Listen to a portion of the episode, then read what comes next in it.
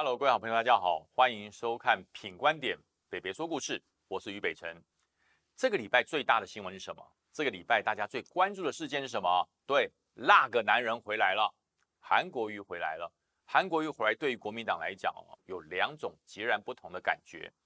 有一种蓝营的政治人物，他叫做万般期待，我等你好久了，你终于回来了哦，好久不见韩总的京剧，好久不见。韩国瑜式的幽默，好久不见韩国瑜的作风，哇，大家真的是非常非常的期待。还有一种人讲出来，大家会不会跌破眼镜，或是要骂我？没关系，但是我还是要讲。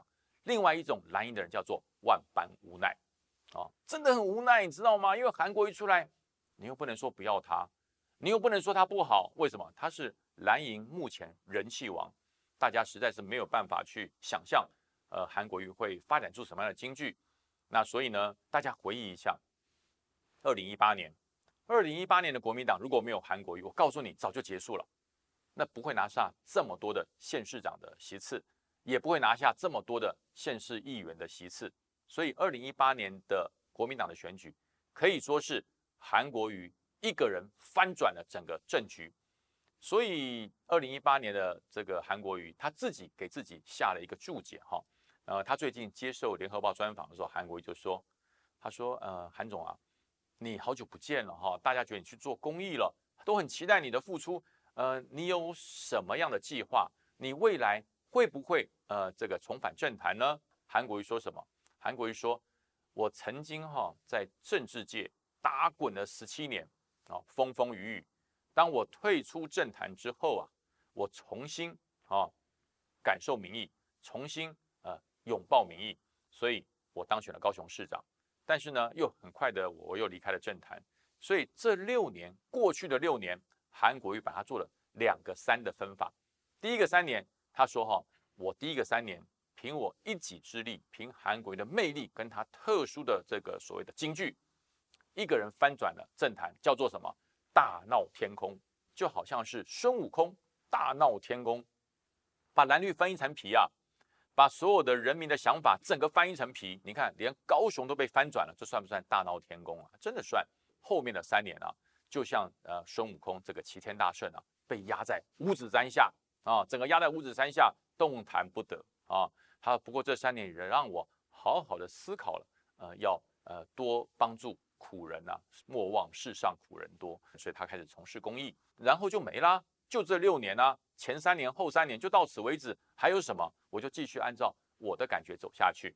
有大闹天宫的齐天大圣，有被压在五指山下的孙悟空，大家觉得少了一个谁？少了一个谁？没错，唐三藏。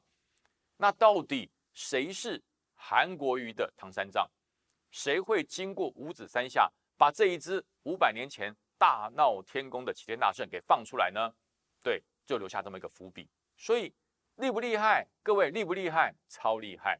只讲了这么两句话，就掀起了这个政坛的千堆雪，让大家无限的遐想。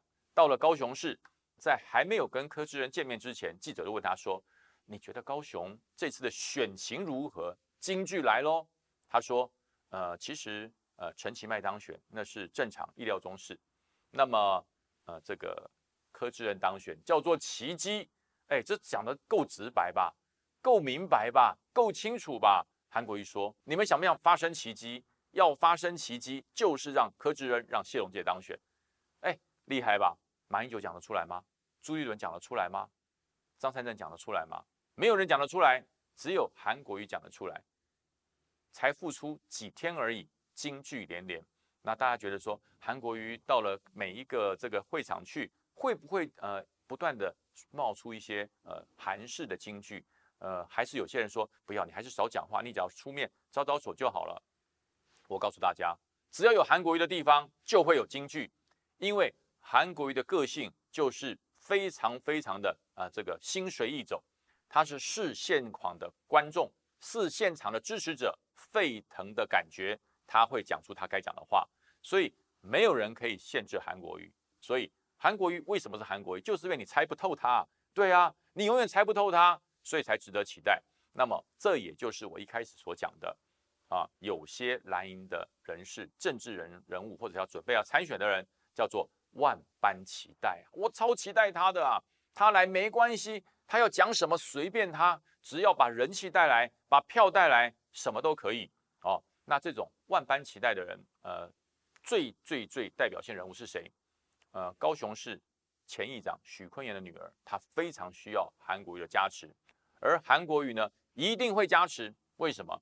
因为韩国瑜这个人有一个最让人家觉得不错的特性，就是重义气。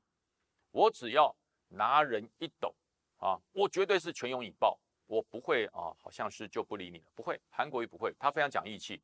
所以在整个高雄市，韩国瑜最感到感恩的是谁？许坤元。因为许坤元议长真的是对他是情义相挺，对他是不离不弃。那么这一次许坤元的女儿要出来参选高雄市的议员，韩国瑜当然浮选的第一站一定在这边，绝对在这边。那么对于许坤元的女儿参选会不会有正面的影响？我告诉大家，一定会。只要韩国瑜去帮他站台，我敢保证他一定会当顺利的当选，而且我觉得票不会低，一定会当选。为什么我这么直接的说呢？因为高雄支持韩国瑜的力道仍然在，但是有没有像二零一八年那么多？呃，这我我不清楚。好，但是力道仍然在。但是呢，我为什么说呃，就是呃，有些人很期待，有些人呃既期待又怕受伤害，就是因为如果韩国瑜到了呃这个议员的地方帮他复选，没有帮另外一个议员复选，大家想看会怎么办？尤其是同党同温层的人，你的票会不会平行位移？到韩国瑜浮选的议员身上，那就有人会落选了，所以我才说韩国瑜非常适合浮选，但是它是一帖良药，但是有的时候这个药要如何服用，要看技术，要对症下药。这韩国瑜金句三他自己也讲，他说韩国瑜帮大家浮选，需要我的地方我都会去，但是到底韩国瑜的浮选是补药还是泻药，大家自己决定。哎，我觉得这句话讲的相当的贴切，而且相当相当的嗯直接，没有任何的隐瞒。所以我觉得韩国瑜这一次讲的非常的明白，现在他对于国民党、对于蓝营的选情优势在哪里，劣势在哪里，非常明白。那么我讲说，那有一些人叫做万般无奈，为什么是万般无奈呢？韩国瑜来有一点事情，大家绝对不用怀疑，就是韩国瑜到哪里去，人气就到哪里去，绝对满满的。满坑满谷的人也不知道从哪里来的，对，反正一定有有满满的人。可是大家想过没有？如果你的选情本来就蛮稳的，当韩国人帮你浮选的时候，你的这些人满坑满谷塞爆了，那个空拍机再这么一拍，吓死人了啊！人这么多，这时候你会把今年的选举的热情炒出来。今年的选举大多数很冷，我问了很多候选人，他说今年超冷的。那么如果你把选举的热情炒出来，让投票的欲望提高之后，大家想过没有？那是不是你顺便也帮你的对手的票也吹出来了？本来这个对手落后你一点的，因为你这场造势太热了，因为你这场造势实在太劲爆了，你会把对手的票也吹出来。那这样子对候选人来讲，是不是？哎，就是万般无奈。当然，我们很高兴韩国瑜重新呃走上浮选的舞台，因为有韩国瑜的地方就有话题。有韩国瑜的地方就有学习的空间，有韩国瑜的地方大家就很欢乐。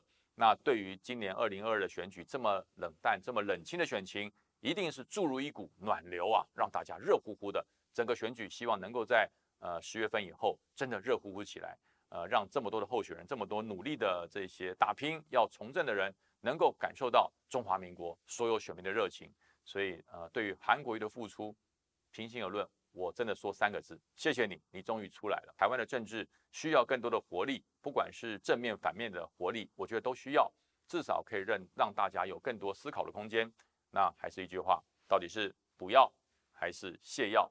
呃，所有呃想要请韩国瑜帮你站台的朋友，自己要思考清楚，因为这就是政治，好坏自己负担，成果自己承担。那么即将要选举，剩下不到五十天的时间，大家睁大眼睛。选对你的候选人，找出一个呃最能够协助地方建设、最能够掌握民生痛苦、能够改善你生活的候选人，这才是全民赐福。那么今天北北说故事到这边喽，别忘了订阅平安点，打开小铃铛，所有的故事、所有的评论更精准、更有趣，都会尽收你的手机。谢谢喽，下周再见，拜拜。